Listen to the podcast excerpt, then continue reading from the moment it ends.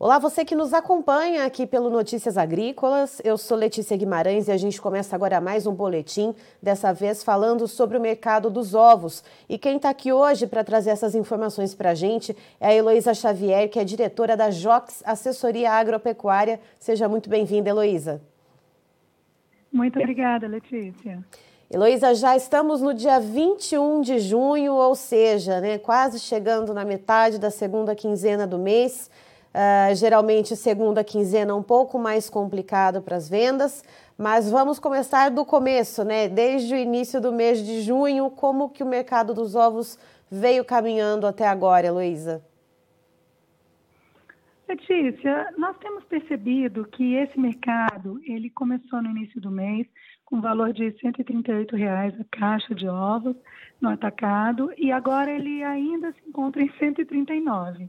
Tivemos uma pequena variação, uma correção para cima no meio do mês, chegando a 141 e agora ontem teve uma pequena adequação para baixo.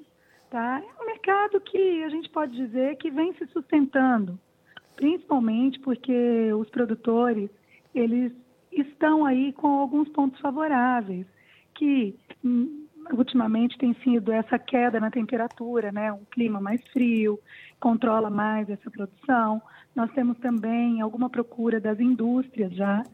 E com isso, é, temos assim uma disponibilidade de mercadorias ajustada nas granjas. E isso é um ponto muito forte, porque quando você entra nessa época do mês, em que naturalmente existe um arrefecimento do consumo, é muito natural né, que a pressão pra, dos comerciantes mesmo, dos grandes compradores, é, enfim, de todos os agentes da cadeia de comercialização, que essa pressão aumente realmente para se comprar o produto com uma vantagem maior, a fim de se poder fazer uma promoção é, a título de incentivar esse consumidor a comprar. Né? E a gente sabe que diante dessa desse nosso contexto econômico e a gente está percebendo aí a, é, essa questão, né? O consumidor sempre muito preocupado em fazer valer o seu poder aquisitivo e quando ele cai justamente nessa época do mês, é muito importante que ele tenha atrativos e esse atrativo ele vem através dessas ações. Então, é, tendo promoções e o comerciante podendo oferecer isso para realmente garantir esse giro do produto na ponta, é tudo de bom para ele. Então, nesse momento, nós temos a sustentação dos preços, mas talvez com uma pressão que tende a, a crescer um pouquinho, e a gente sabe que o que vai realmente garantir o preço é, dentro de uma estabilidade será aí um controle da produção. Então, temos que esperar para ver realmente como é que serão esses próximos dias. Eu digo para você que esses próximos dias aí merecem bastante atenção nossa. Heloísa, é, segundo aquela pesquisa né, que traz informações a respeito do primeiro trimestre desse ano, que foi divulgada pelo IBGE, uh, nota-se né, realmente uma diminuição na produção, um enxugamento uh, na produção de ovos. Uh, isso está se refletindo agora nesse momento e aí para além disso, né? Você disse que a gente precisa observar como é que, que o produtor vai continuar então uh, olhando para a produção dele. Uh, já que essa estratégia do enxugamento na produção garantiu esse mercado um pouco mais sustentado em maio e agora, por, até agora, por enquanto, né, no mês de junho, é, é mais uhum. provável que ele mantenha essa produção um pouco mais enxuta? Tem tudo para que isso seja dessa forma, né? Se ele mantiver essa produção enxuta e existir realmente esse arrefecimento natural na ponta, nas vendas, mesmo que você tenha uma sobra maior é, no varejo, no atacado, você é, essa situação começa a ficar meio delicada na ponta.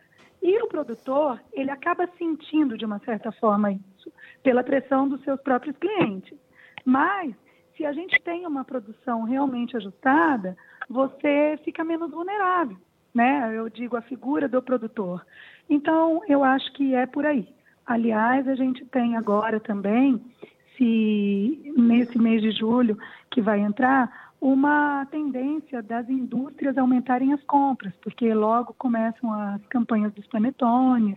Então, existe aí um diferencial importante. E se a gente tem uma produção controlada, tem tudo andando bem, tendo uma demanda maior do que, que a gente tem, então realmente é possível trabalhar com uma sustentação de preço e até mesmo com a valorização das mercadorias. Agora, hoje, nesse exato momento, a gente precisa ainda ver qual vai ser o ponto de equilíbrio disso, tá? E isso nós vamos sentir agora, porque acaba se estabelecendo um dilema muito grande, um, um, um embate entre o, o produtor e os seus clientes, né? Então, a gente sabe que avaliar ação, buscando também uma, um equilíbrio nos seus estoques, e cada um vai tentando atingir essa meta, é, observando aí o que, tá, o que eu estou recebendo, está de acordo com o que eu preciso realmente, então todo mundo vai tentar ajustar. O comprador ele vai tentar absorver o mínimo possível, se ele não está tendo uma saída na ponta de acordo. E o produtor, ele estando bem, ele também fica aí numa situação garantindo melhor os valores recebidos. Mas nesse momento a gente sente que existe uma pressão se formando, existe uma grande especulação na ponta. Também existem situações em que os produtores acabam concorrendo com seus próprios clientes também na ponta, por quê? Porque acabam fazendo vendas diretas. Então, assim, cada um vai se vai atuando da melhor forma possível para si, da forma mais conveniente. E é isso que a gente sempre diz, né? Sempre olhar é, qual é o tamanho dessa produção, buscando aí um equilíbrio. É importante e é saudável para todo o setor.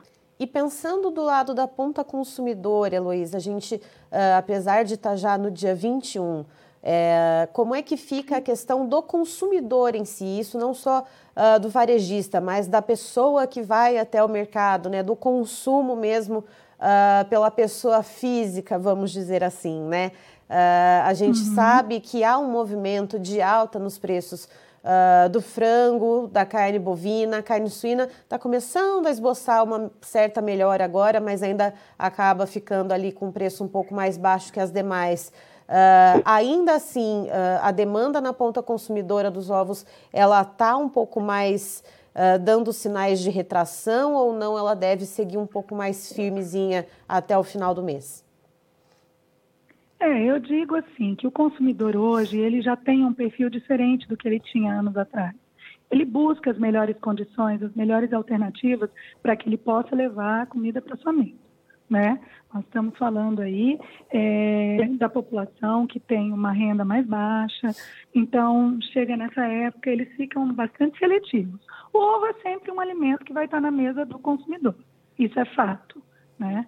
Quando a gente pensa nas outras proteínas, e você realmente falou bem, nós temos aí a carne bovina, de frango, a suína, está até se promovendo um pouco mais agora, e, e nessa época teoricamente falando, né, a gente sabia que um clima frio estimulava muito aí a, o consumo da carne suína. A gente está vendo alguma reação nessa carne, mas nós percebemos também que o produtor, o desculpa, o consumidor, ele busca alternativas e ele consome o ovo, mas ele também busca algumas outras opções.